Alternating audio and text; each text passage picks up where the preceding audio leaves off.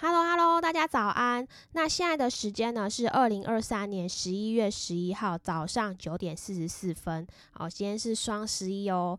那呃，其实今天我是想说来聊一下 ETF，因为最近我就有一则新闻让我有特别注意到，就是说我们呃，其实很多人爱投资的 ETF 暴涨了一兆。那金管会金管会它就有警示说，小心这五大风险。那我想说，大家有听说过 ETF 吗？那我们还是先来复习一下 ETF 的现况跟一些基本的知识科普。那 E P E T F 的全称是 Exchange Trade Fund，它中文的翻译就是一个呃交易所的交易基金。E T F 是一个在证券交易所交易的基金，然后它会追踪某个指数或者是特定资产的组合。那 E T F 是交易型基金的缩写，它是一种投资基金的工具，那可以就像我们买股票一样的买卖这样子。它的出现呢，就是会让为我们很多投资者提供了更多的选择，那也为我们带来了很多便利嘛。所以精明的投资者都知道，它算是一种比较相对低成本跟呃比较方便交易的投资工具嘛。那 ETF 它是一种投资工具，它可以让我们像买卖股票一样一样进行的交易。那它提供了一种简单的方式，让呃普通的投资者都可以能够很简单的参加到更多的。那个市场嘛，那首先我们还是要对呃基本的投资知识有所了解，再去买这个 ETF 嘛。那目前市场上有各种各样的 ETF，包括各行各业各种资产的类别。那你只要选择自己感兴趣的领域，或者是考虑投资的呃策略，然后去找到适合的 ETF。那 ETF 不只有具备呃投资多元的特点，还可以在交易所像股票一样买卖。还有就是每个 ETF 它都有自己投资的目标跟策略，所以在选择的时候要特别的看清楚。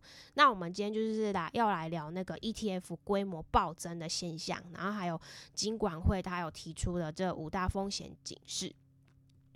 那反正如果我们刚刚有稍微讲一下 ETF 的现况跟科科普知识，所以我觉得要就是我们下每一笔投资，不管是任何东西，还是要先了解它呃所谓的风险，然后再选择适合你自己的 ETF。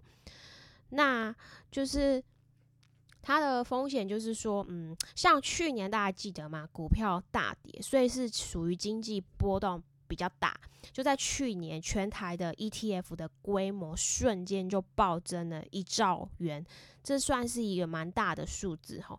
所以，呃，为了提醒大家，我国政府呢，金管会呢，就特别发布了这五大风险警示。那我就想说，顺便就是宣传一下，这让大家知道。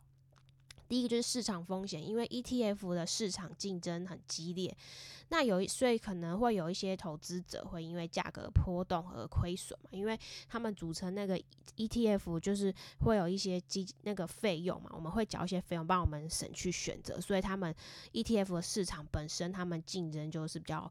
激烈。第二就是波动风险，ETF 投资的呃物品很广泛，有些股票，有些债券，这是会有带来一定的风险跟回报。所以你买什么 ETF 之前，你要先搞清楚这个是怎样的 ETF。再就是第三个追踪误差风险，就是有些 ETF 未必能精准的追踪指数，然后这投资者需要注意。再第四个就是借方风险。这个借方风险是指，呃，ETF 的发行商为了提高 ETF 的收益，然后向银行去借钱买资产的标的，这可能就会导致 ETF 的净值波动，然后甚至导致 ETF 下跌的风险。那借方风险最主要是存在杠杆的 ETF 跟反向的 ETF 中。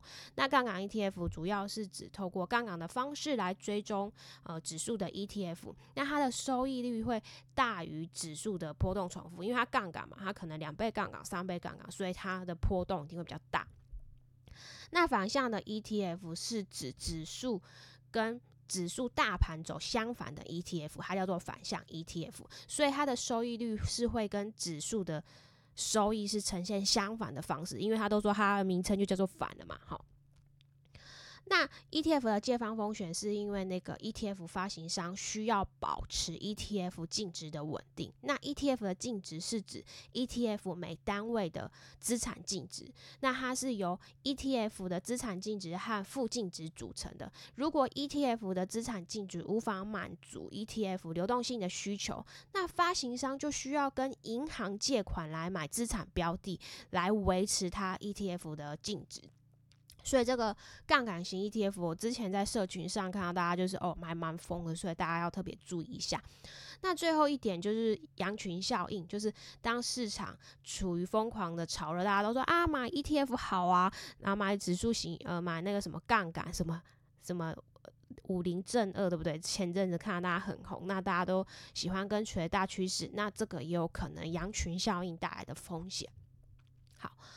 那最主要就是说，就是过去规模中，呃，过去一年中暴增了一兆元，就觉得哦，这个 ETF 真的是一个吸金的机器呀。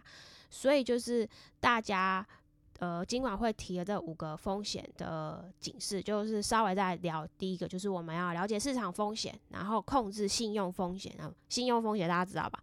不管是那个。ETF 它是一直去杠杆，或者是我们自己个人本身。再来就是第三个，我们要注意基金公司的信用等级。第四个就是我们要呃了解那个交易机构的风险。最后我们要保自保护自己投资的权益嘛。好，那我觉得 ETF 发展非常迅速，也是一个好事啊，因为 ETF 它。呃，可以让更多的投资者更容易参与到我们这个资本市场。那为了将降低这投投资门槛，那金管会也有风险提示我们，就是投资 ETF 要有风险，我觉得也是好事。那我们刚刚先讲风险呢，那我们现在讲说，诶，有哪些优点？要不然怎么大家都要去投投这个 ETF？资金那么多。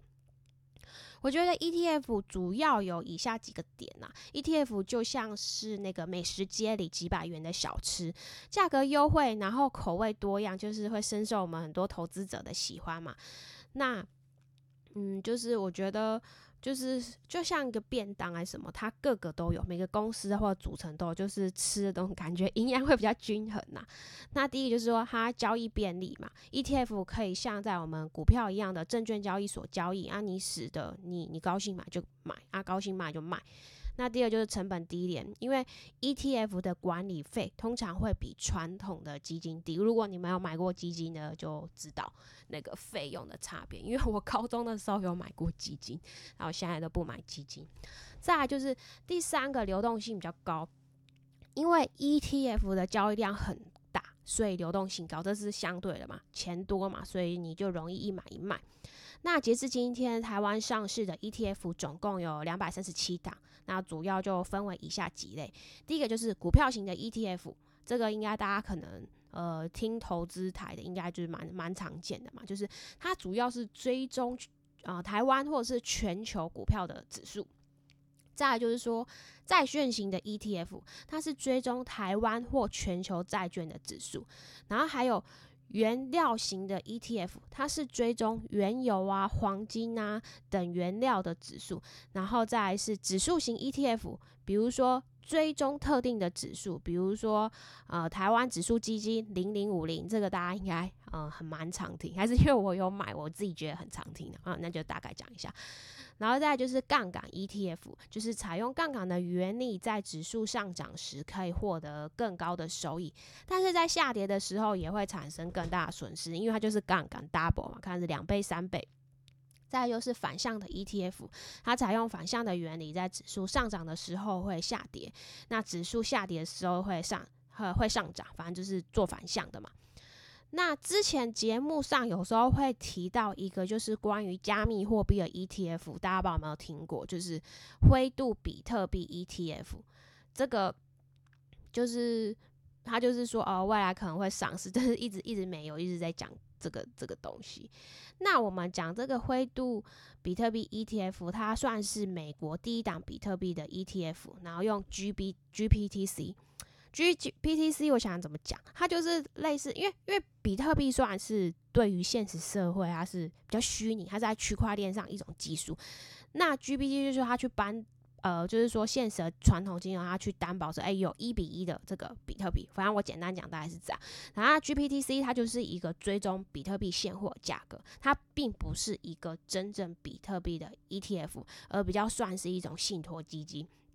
那也就是也可以用你一个在用一个用 ETF 的方式来投资比特币。那它现在已经可以在市场交易了。那我认为。嗯，像我们这种币圈的人是不太去买买这个东西啊，主要是一些呃传统金融的人想要进入加密货币世界来说，我觉得它是一个很酷的选择，因为我觉得要叫传统金融人说，他还要看链上数据，然后我们还要有还有一个自己的钱包什么，大 家跟他们的想象完全不一样，就会花，所以才才呃就是题外话，才那么多人会去买，会把钱放在 FTX。呃，整个爆掉，因为对我们币圈来说，就是资产就是属于自己的，怎么会把大部分的钱放在交易所呢？交易所是一个交易的地方，会让我觉得很匪夷所思。所以就是，嗯，你如果就是比较币圈的人，会会觉得说钱要放在自己的钱包，因为比较符合区块链的精神。诶，我有点扯远了，反正反正大概是这样。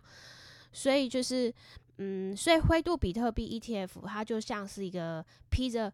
ETF 比外衣的比特币，那它有 ETF 的优点，那也有比特币的风险。比特币风险就是下跌嘛。好，那大概是这样。那刚诶，刚刚讲那几个特点，我再嗯重新呃再稍微再稍微聊一下，因为我不小心扯太远。那 ETF 投资的风险就是第一个有风险跟指数的风险。那反向刚刚讲到反向 ETF 风险，我觉得它风险比较高，不太建议一般。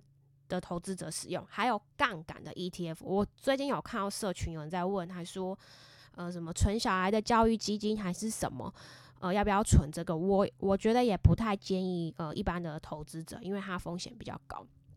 好的，那大概总而言之啊，我觉得 ETF 算是一个非常方便的投资工具。那投资者也要注意风险，就是你在投资任何 ETF 前，一定要做好功课，了解每一档 ETF 的特性跟风险，然后以及它的内涵物。那也有一些可能要注意的地方，比如说它的流动性，它可能会受到市场的影响，因为有些 ETF 它交易量很小，你有可能买不到或卖不掉的情况，懂吗？什么有价无市，有行无市这样子。那还有。杠杆的 ETF 跟反向的 ETF 风险比较高，加上我发现它内扣费用也比较高，所以如果要存股的人，我觉得大家可能可以考虑一下这件事情。好，那我们今天就聊到这。诶，对我要讲一下那个，嗯，那个什么五星好评的感谢，就是留言稍微朗诵一下，就是嗯，谢谢你们都是会呃会就是留言给我五星，然后让我觉得就是。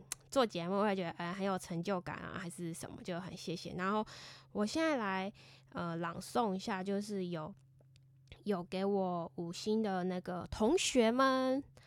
那这个的话，看一下，他说呃帮助良多。然后这个他说这个从海王的听众，他说他 EP 零二，他觉得我音质有明显的提升，那非常感谢。然后这个人说东哥 Number One 哦，好感谢。